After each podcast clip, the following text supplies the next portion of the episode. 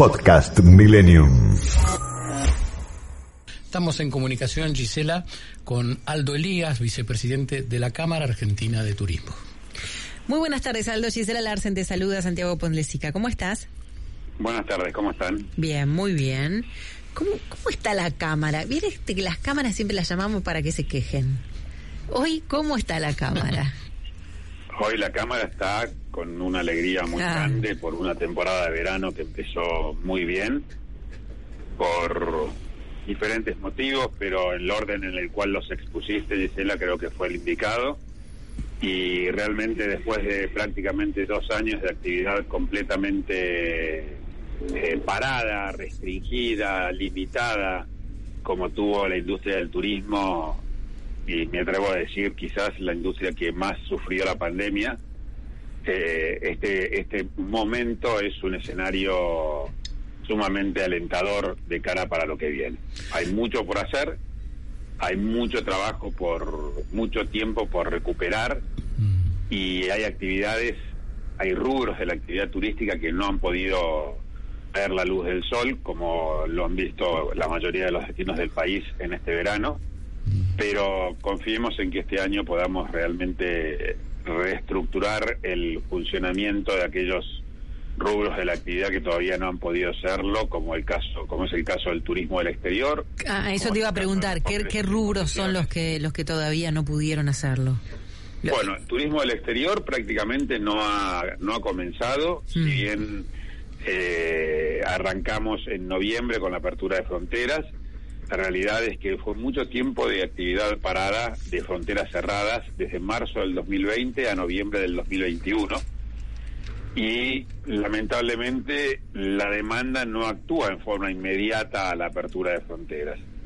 Para colmo de males, eh, a los 30 o 45 días arrancamos con la variante Omicron, que gracias a Dios tiene una letalidad acotada, pero tiene un nivel de contagio impresionante. Y nadie quiere quedarse varado en el exterior, con lo cual los destinos eh, puerta adentro, frontera adentro, han sido los destinos que se han, que han elegido los turistas para pasar sus vacaciones acá y en cualquier otro país. Aldo, Así que ese es uno. Sí, Santiago. bueno, voy a recordarte porque Gisela comenzó la nota diciendo las cámaras siempre se quejan. Te recuerdo que hace un año y medio cuando charlamos aquí en este programa, la verdad la situación era para llorar, ¿no? Para quejarse. Y bueno, hoy estamos hablando de esto. ¿Qué crees? eh, ¿Cuánto pesa el no viajar al exterior por el valor del dólar en la sociedad argentina? Mucho. Mucho. La realidad, acá se han dado, acá no solamente estamos hablando de un tipo de cambio inconveniente para viajar al exterior, a eso te estás olvidando o nos estamos olvidando, hay que sumarle el impuesto país Claro. Y como si eso fuera poco, la retención del 35%.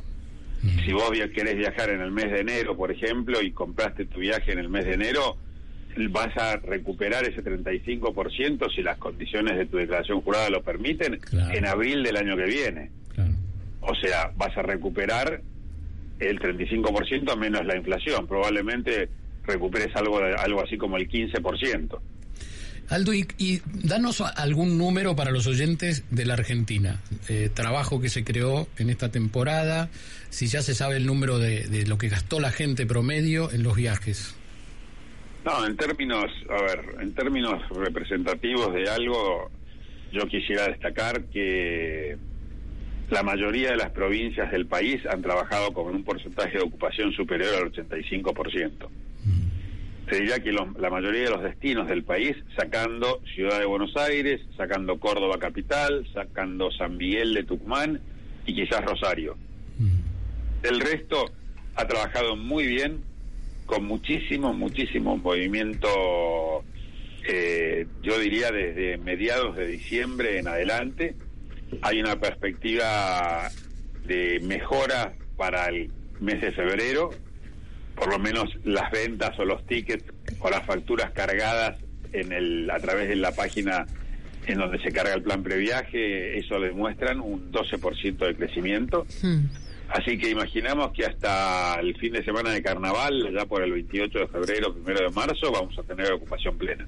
Bien, eh, por, en diciembre me contaron, el, el 5 de diciembre exactamente, me contó gente eh, que se dedica a la hotelería en la costa, que por primera vez en 20 años tenían reservas para carnaval.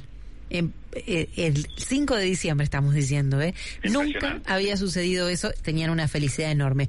Le quiero hacer una, una consulta que es una duda existencial que tengo. ¿A quién se le ocurrió el previaje o de dónde, dónde lo vieron y les pareció que era posible aplicarlo? ¿Sabe? No, el plan previaje es un desarrollo del Ministerio de Turismo y Deportes de la Nación.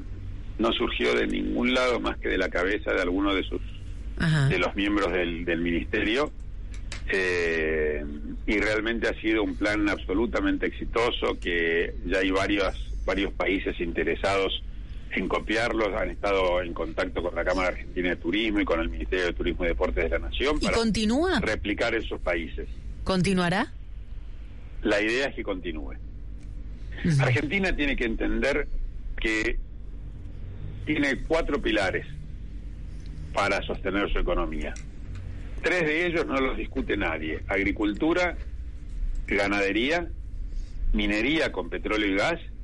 Y el cuarto de ellos, a partir de la pandemia, la sociedad empezó a entender que el turismo no solamente era una actividad de ocio y de esparcimiento, Mm. de hecho lo es para quienes salen de vacaciones, sino que era una actividad económica trascendente. Exacto. Hay muchísimas economías regionales que la pasaron muy mal, pero no ya no estamos hablando ya de la industria del turismo. La economía regional de un destino la pasó muy mal cuando el turismo estuvo prohibido. Exacto. Entonces, hoy la gente empieza a entender que el turismo tiene más que ver con una actividad económica que con una actividad de esparcimiento. Y a partir de eso, tenemos que desarrollar las herramientas necesarias para fomentar un- una actividad que para la cual nuestro país realmente es tocado con la varita de Dios. Nosotros aquí en. BDR decimos y dijimos durante toda la pandemia que el COVID vino para enseñarnos, para hacer mucho daño también, pero entre otras cosas para enseñarnos. Y me parece que esta es una de las enseñanzas que tenemos que tomar y no abandonar esto que estabas remarcando en, en este Sí. momento. Aldo Elías, muchísimas gracias por estar con nosotros en esta tarde. Gracias a ustedes. Y que continúen los éxitos. que continúen los éxitos. Que no se quejen. que no que sí. Que continúe la alegría. Te Muchísimas mandamos un gracias. abrazo, gracias. Adiós. Gracias. Podcast Millennium.